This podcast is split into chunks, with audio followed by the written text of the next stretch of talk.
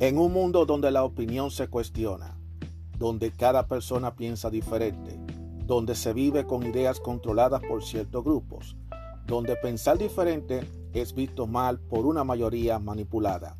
Aún existe unos cuantos de nosotros que tenemos claras nuestras ideas y que a pesar de las adversidades seguimos firmes como verdaderos guerreros y tenemos una visión abierta, una opinión a nuestra manera, una opinión abierta. Mi nombre es Juan Arturo Cárdenas y este es el podcast de Opinión Abierta.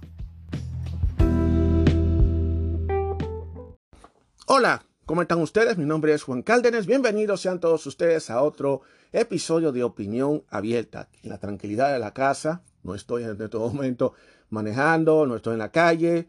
O sea que los escándalos que ustedes escuchen a continuación son escándalos de la casa. Entonces, arrancamos. Vamos a hablar de un tema eh, muy interesantísimo y es que vamos a hablar de la represión. ¿Qué es la represión? Vamos a hablarlo en forma de conceptos. Es bueno hablarlo de forma de conceptos porque van a haber episodios en donde yo voy a hablar de diversos tipos de represión. Este va a ser la represión a nivel general, como concepto y como idea. La represión es uno de los conceptos medulares del psicoanálisis y de su praxis clínica.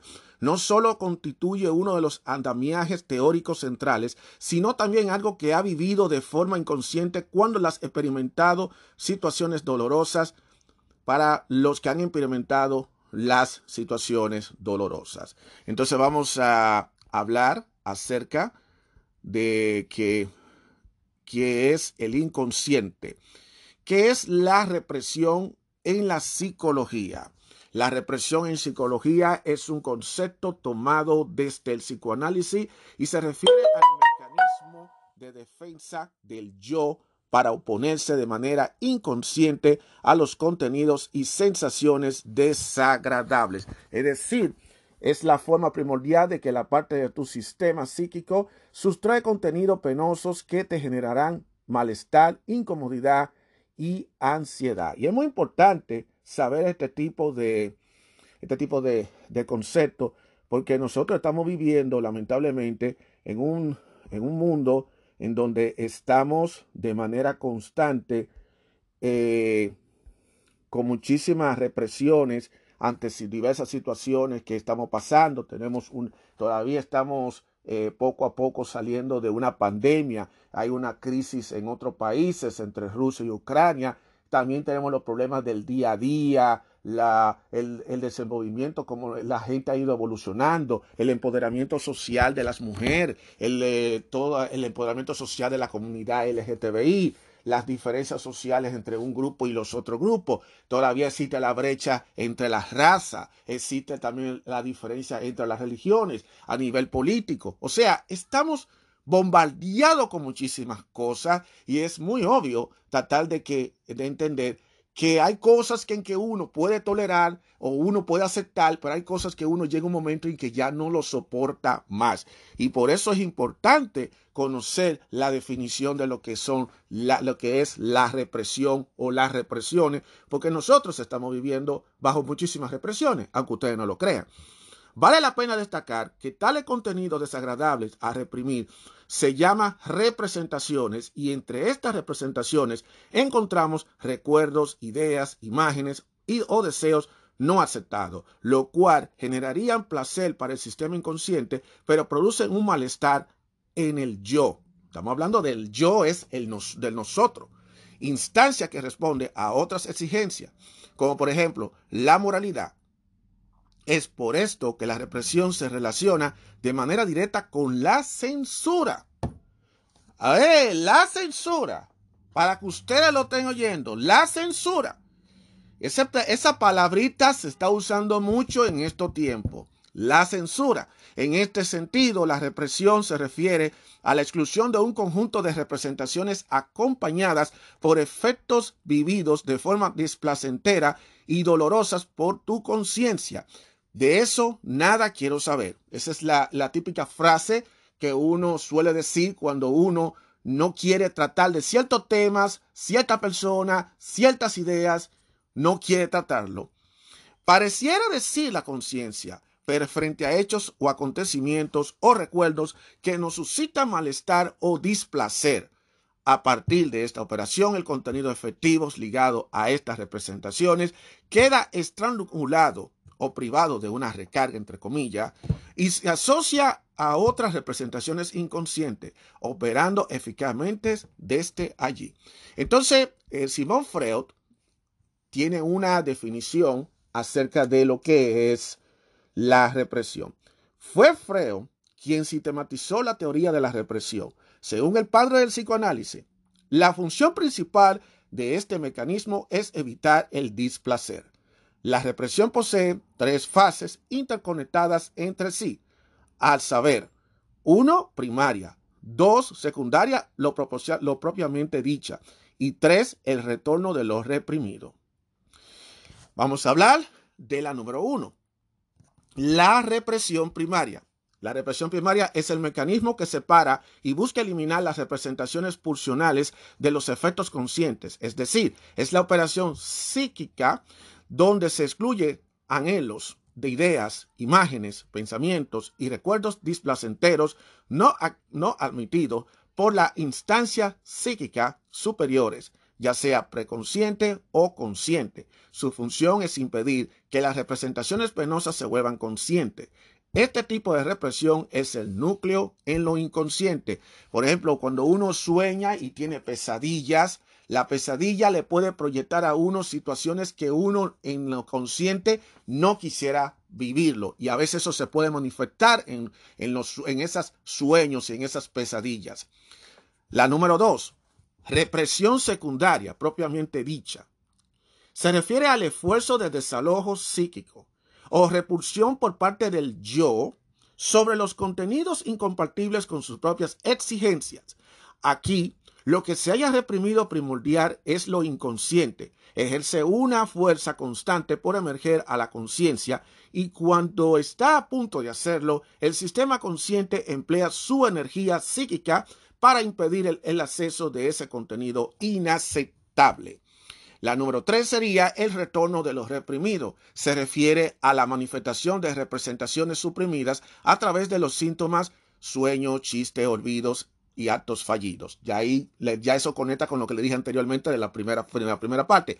Es decir, son las modalidades deformadas en las que se expresa retomando eh, eso que había sido excluido en función del mecanismo del proceso primario, que fue lo que le dije, como el desplazamiento, la condensación y la conversión. Eso es. El, ejemplo que le dije, por ejemplo, una persona que vivió un episodio en el pasado, un episodio desagradable, trata de ignorarlo y busca la forma de, de, no pensar en eso, pero entonces eso se queda alojado, pero entonces vuelve de nuevo y se retoma en forma de un sueño, en forma de un recuerdo, o alguien hace un chiste que despierta ese, esa sensación, ese malestar sobre esa experiencia pasada y entonces eso es lo que se llama, eso es un ejemplo de lo que es retorno, eso es lo que se llama el retorno de los reprimidos. ¿Cómo actúa la represión? Acorde con la teoría clásica de la represión, ella actúa desde la vida infantil, en específico con el desarrollo de la psicosexualidad. La represión está ligada a la exclusión de los deseos incestuosos y agresivos sobre las figuras paternas a través de lo moral, los ideales y demás exigencias sociales. Importante pieza, una importante pieza, porque eso es lo que dice que desde, la infancia es donde suele venir todas esas represiones. En ese sentido, la represión primordial actúa separando el yo de las de las representaciones sexuales con el fin de garantizar una adaptación al ambiente sin esta operación, los deseos incestuosos y prohibidos moralmente se descargarían de forma delirante o perversa, ocasionando conductas socialmente rechazadas. Por otra parte, la represión secundaria actúa cuando parte de las representaciones alojadas en lo inconsciente emergen de forma parcial la conciencia a través de los sueños, actos fallidos, recuerdos penosos y fantasías desagradables, y son censuradas desde la instancia del super yo para ser olvidada. Así es que están las cosas, señores. Así es que están las cosas. Y son conceptos que uno tiene que irlo aprendiendo. Entonces, mira, por último, De acuerdo a la, con la teoría freudiana, me imagino que es de freudiana, de acuerdo a la teoría freudiana de Simon Freud, de el retorno de los reprimidos puede actuar y acontecer en función de tres factores. Cuando el esfuerzo constante del sistema consciente por impedir que lo reprimido acontezca sea debilitado. Por ejemplo, al escuchar un chiste, el esfuerzo consciente de mantener alejados los reprimidos se ve debilitado por un juego de palabras y lo inaceptable surge en forma cómica como la liberación del placer. Cuando, número dos, cuando haya un refuerzo del empuje pulsional de lo que existe aislado de la conciencia. Por ejemplo, cuando se produce un olvido de un nombre o una frase motivada por el empuje de, una perturbación del pensamiento a raíz de una contradicción interna, según nos relata Freud en el caso Signorellis. Número 3 cuando, acontecimientos actuales desagradables se asocian a las, a las representaciones reprimidas y el contenido afectivo asociado a ellas se vuelve al emerger, por ejemplo, pesadillas o en síntomas. ¿Cómo la represión produce, cómo la represión produce el inconsciente? Como se ha dicho, la represión expulsa la, conciencia a los recuerdos, ideas, pensamientos, imágenes y deseos que no son aceptados por el yo. En consecuencia, dicho contenido, al no estar en el sistema consciente, debe dirigirse a otro campo, a saber, al inconsciente. El inconsciente es la instancia donde habitan las pulsiones, o sea, las fuerzas primitivas que buscan una satisfacción inmediata. Es un inicio, en, un inicio el ser humano nace como una caldera de pulsiones y a medida que crece y se integra al plano simbólico y cultural actúan las represiones como una función normativa, normativas, normativizante del yo frente a la realidad. De esta manera, la represión, como un mecanismo fundamental, separa el sistema consciente de los contenidos primitivos asociados a las pulsiones sexuales de la vida infantil, alojando tales representaciones en el sistema inconsciente, permitiendo una homeostasis en el psiquismo. Bien dice Freud que lo reprimido perdura también en los hombres normales y puede desarrollar funciones psíquicas. ¿Cuáles son los deseos reprimidos? Este es el tema importante, por eso es que se está hablando directamente de, de la represión, precisamente por los deseos reprimidos. Es conveniente aclarar que para, un para el psicoanálisis freudiano, los deseos son impulsos psíquicos que tienden a satisfacer las necesidades del organismo, y dichos impulsos están ligados al conjunto de representaciones y percepciones que en algún momento satisfació dichas necesidades. En este sentido, los deseos son inconscientes, forman parte de nuestra realidad psíquica y determinan la manera en la que nos dirigimos a las cosas y el mundo para obtener una satisfacción. Los deseos reprimidos configuran desde las fantasías originarias de la primera infancia, momento en que fueron excluidas las representaciones que acompañaron las satisfacciones por vía de la represión primaria. Por tanto, los deseos reprimidos principalmente se están constituidos por ta ta ta ta, los deseos sexuales incestuosos y la fantasía de seducción. Miren eso. Oigan eso, la envidia y la fantasía de fusión, deseos de que el rival paterno desaparezca y deseos de destrucción. Miren cómo son las cosas, miren qué interesantes. ¿Qué pasa con los sentimientos reprimidos? Es muy interesante. Lo que vamos a leer a continuación. Los sentimientos que, que, acompañan a las representaciones reprimidas quedan estrangulados, por consiguiente, no pueden expresarse ni descargarse adecuadamente. En este sentido, los sentimientos no podrían acceder al plano simbólico ni circular libremente en la conciencia a través del decir, del decir. Empero, como reza el refrán, emociones que callan gritan en el cuerpo. ¡Wow! ¡Qué frase! El afecto penoso que acompaña a las representaciones reprimidas es una condición intuida y experimentada por tu conciencia que puede ligarse a otras ideas, imágenes o pensamientos e incluso mudarse a un estado ansioso o hacer un síntoma en tu cuerpo como ocurre en la tan mentada afecciones psicosomántica. Es posible que los sentimientos estrangulados se desplacen a otras representaciones o también empiecen a generar malestar significativos en tu vida, provocando angustia y algún tipo de neurosis como la histeria de conversión, las obsesiones, fobias e incluso neurosis del fracaso elevada por la auto, elevada autoexigencia o sentimiento de culpa excesivo y o persecutorio. Mire cómo todo esto va relacionándose con lo que es la represión. La ira es uno de los sentimientos básicos, en conjunto con la alegría y la tristeza. La ira está relacionada con los fracasos y las frustraciones ante determinadas situaciones y se caracteriza por la acumulación de tensión que busca ser descargada de forma verbal o motriz. La ira es básica porque surge cuando somos niños, como una oposición ante los efectos de los patrones de crianza, ya que se, ya sea por algún, en alguna prohibición o frustración que nuestros padres nos hayan impuesto. De allí que dicha emoción se constele en berrinches y en o en los deseos edípicos, del parricidio. Por otro lado, en la vida adulta, la ira constituye una regresión a esos estados infantiles y se podría decir que detrás de tu ira hay decepción y frustración y debajo de estas hay tristeza. Si siente que este afecto te somete, es posible que te exprese de manera irascible, que te dirijas a tercero con agresividad o incluso que te conduzca de manera autoagresiva y te dañes a ti mismo sin darte cuenta. ¿Qué consecuencia tiene a no, a no querer sentir o expresar esa emoción reprimida?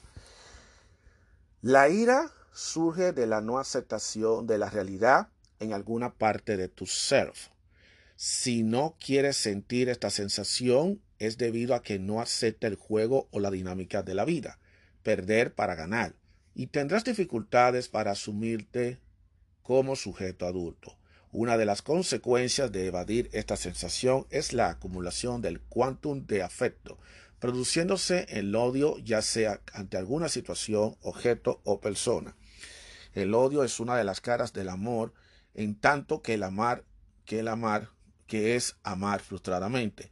Por lo tanto, esta sensación puede tener consecuencias negativas en la manera como percibe la realidad, las relaciones interpersonales y a ti mismo, generando sufrimientos como resentimientos y relaciones conflictivas, sentimientos de culpa, ansiedades, irritabilidad constante, insomnio, melancolía, altos niveles de estrés, riesgos de padecer enfermedades cardíacas, impaciencia y frustración, inervaciones de la ira en forma de síntoma y adicciones como forma compulsiva de destruirte. ¡Wow! Eso son una lista de, de, de sufrimiento que lo podemos hablar cada uno de ellos en otros episodios de manera individual. Muy interesantísimo. ¿Cuáles son las medidas represivas o precautorias? Porque para todo tiene, medidas. Las medidas represivas o precautorias se prefieren a las funciones de la censura sobre los derivados de los contenidos inconscientes, es decir, las modalidades, las modalidades en las que evitas pensamientos, imágenes, deseo y fantasía a través del olvido. Paradójicamente, mediante el olvido empezará a repetir situaciones y relaciones que impliquen el sufrimiento reprimido, ya que repetir es la forma neurótica de recordar.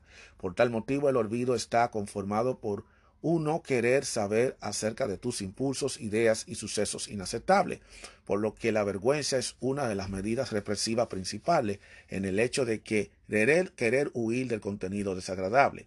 La vergüenza como medida represiva constituye la negación que usa para no querer observar el sufrimiento y en lugar de ello ocultarlo. Debajo de esta medida se, que se haya, se el rechazo, de modo de que el psicoanálisis te invita a que te encuentres en una posición donde te aceptes con honestidad y te preguntes, ¿qué aspecto de la realidad o de mí mismo no acepto y rechazo? Es una muy buena pregunta. ¿Qué aspectos de la realidad o de mí mismo no acepto y rechazo. Otra de las medidas represivas es el orgullo, expresando, que la, expresando en la pretensión racionalizada de que los sucesos eternos dolorosos que no te importa ni te afecta, pero paralelamente se estará la defensiva con, y con ideas paranoicas sobre los demás y el mundo. De manera que el psicoanálisis te invita a que encuentres una posición que vaya más allá de las proyecciones con el fin de encontrarte con este saber que no quieres tener presente en tu propia persona. Es muy interesante. Eh, voy a repetir de nuevo. El psicoanálisis te invita a que te encuentres en una posición que vaya más allá de las proyecciones con el fin de encontrarte con ese saber que no quiere tener presente en tu, de tu propia persona. Lo que esto significa, este excelente artículo que se lo voy a poner en la descripción, esto fue escrito por, déjame ver, esto fue escrito muy interesante porque esto se habla de forma generalizada del tema de la represión, las consecuencias, los diversos tipos de factores, las medidas que se toman. Esto fue escrito por Kevin Samil Parra Rueda. Y ahí utiliza también eh, algunos datos de Simon Freud, el padre de la psicoanálisis. Eh, ustedes se preguntarán por qué yo estoy haciendo estos tipos de programas. Esto lo encontré yo en la página web de Academia de Psicoanálisis. Es de psicoanálisis.com. Y dice el nombre, en el, es, una, es un blog, dice que es la represión, una introducción al conceptos. Ok. Estos tipos de temas yo lo comparto con ustedes como una forma de orientar, de darle información generalizada, como una forma de que nosotros podamos entender, tanto yo como ustedes, que la salud mental es muy importante en todos nosotros. Estamos viviendo en una época en donde estamos muy bombardeados, en donde nosotros tenemos muchísimos eh, desafíos, muchísimos retos ante nuestras vidas. Y una de esas ha provocado, toda esta situación ha provocado eso mismo, esa represión, porque tenemos experiencias de las cuales nosotros no queremos lamentablemente eh, vivirla y buscamos de, toda, de una manera u otra tratar de de olvidarnos de eso y de ignorarlo. Recuerda que yo le estaba hablando en otro episodio anterior lo que es, eh, el, lo que es el positivismo, el, el, falso optimismo. Fíjense bien cómo ese viene conectándose con este. Fíjense bien cómo este viene. Claro, en este caso lo que estamos es tratando de, de con la represión, buscar la forma de, de no sacarnos el problema, la experiencia, la cosa de experiencia negativa, el trauma que pasamos y lo que lo queremos tratar de omitir y queremos tratarlo de ocultar y de tratarnos de contener. Y ya ustedes vieron, ya ustedes han leído y yo les voy a compartir a ustedes este artículo, se lo voy a compartir, eh, lo voy a compartir en el, en el enlace para que lo puedan leer más detalladamente y les recomiendo también que busquen también en, su buscador favorito, ya sea en Google o, cualquier, o en God.doc, todo lo que sea, en cualquier tipo de, de buscador, ustedes busquen estos tipos de información. Estas son cosas que yo lo hago como de gratis, quizá para ayudar un poquito más a, la, a los psicólogos y a los psiquiatras. Eh, hoy en día nosotros estamos siendo, eh, estamos teniendo el problema de que no nos gusta recurrir a ayuda. Y la verdad es que nosotros necesitamos ayuda profesional cuando tenemos situaciones. Y nosotros pensamos que cuando tenemos situaciones emocionales, situaciones mentales, eh, muchos piensan que ir a un psiquiatra, ir a un psicólogo, ir a un terapeuta profesional, profesional, es indicación de que somos personas que tenemos problemas de la cabeza y entonces nos quedamos, caemos caemos en ese mito de que no, solamente el que está loco, el que está malogrado, es el único que va a estos tipos de, de, a estos tipos de doctores. Sin embargo, nos la pasamos todo el día, toda la noche, ahora en estos tiempos, escuchando a personas comunes y corrientes dándonos consejos, claro, a su manera, a través de TikTok, a través de YouTube, a través de varias páginas web, a través de libros electrónicos, a través de, de las redes sociales, un, montón de influencers, de coaches, de mentores, eh, y hasta inclusive hasta le crean un grupo exclusivo para tú, eh, tienes que unirte a ese grupo y pagar y toda esa cosa para darte precisamente charlas y decirte exactamente lo que yo le estoy diciendo a ustedes totalmente gratis. Y que ustedes también pueden conseguir esa información totalmente gratis. Pero cuando es un tema serio, como esto de la represión, como esto del duelo, que ya yo había hablado del duelo, ya hablé también de lo que es el falso optimismo, y van a haber muchos temas de una forma como respeto, y porque entiendo que en estos tiempos nosotros vivimos en un mundo muy complicado y que nosotros estamos bombardeados y que emocionalmente estamos mal, porque estar mal emocionalmente no quiere decir que estamos locos, sino que estamos mal emocionalmente. Este tipo de información les puede ser muy útil a ustedes. O sea, por eso yo cuando pongo este tipo de temas, eh, a diferencia de otros temas que a veces yo lo hablo de mí, de basado en mi experiencia o lo que yo creo, aquí yo simplemente pongo lo que ya está escrito, lo que definitivamente dicen los libros, lo que dicen las informaciones. Ya de ahí para adelante, si muchos no, muchos no creen en la veracidad de eso, pues entonces yo les recomiendo que hagan su propio ejercicio, que es lo que muchas veces ocurre, que mucha gente no le gusta hacer sus no le gusta hacer ese ejercicio de hacer sus propias investigaciones, de hacer su propia tarea, no lo hacen, porque todo lo que quieren queremos tener la información al instante, en el momento, y a ver, vemos un, aparece un tipo, alguien diciéndote una cosa de una manera y ya eso es lo que tú aceptas. Entonces eso es lo que sucede hoy en día. Yo le digo a ustedes, el tema de la represión es un tema muy serio porque lamentablemente nosotros vivimos muy reprimido a muchas cosas. Muy reprimido. Y fíjate que eso puede venir desde la infancia. Y muchas veces cuando tú tratas de reprimir algo y de olvidarlo, eso se te manifiesta en tu cuerpo, se te manifiesta en tu cuerpo y se te manifiesta en sueños eh, y en cualquier forma, en cualquier forma de depresión. Y ahí ustedes están viendo la consecuencia. Oye, te da problemas sistemovasculares. Wow, cuando tú me estás diciendo a mí que el reprimirse demasiada emociones, demasiadas situaciones, puede provocarle hasta un cáncer a una persona, es porque la situación es seria. Y por eso es muy importante nosotros tratar de enfrentarnos y tratar de ser honestos con nosotros mismos, de determinar qué es lo que nos detesta, qué es lo que no nos gusta sobre lo que hemos hecho.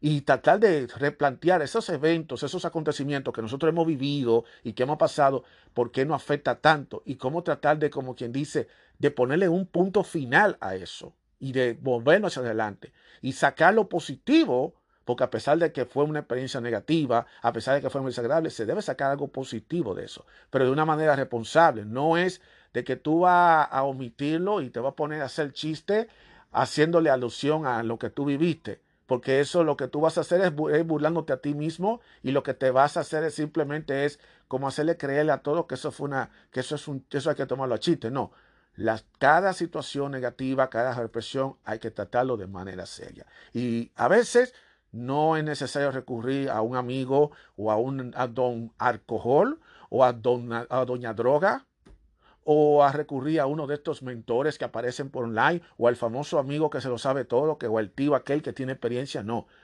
Busquen ayuda profesional, busquen ayuda de profesionales que ellos le van a usted, que ellos están dispuestos de ayudarlo, que están dispuestos de, de darle la respuesta, de decir a ustedes eh, una, darle una terapia y no crean ustedes que el problema lo van a resolver de una vez que vaya al, terapia. No, no, no, no.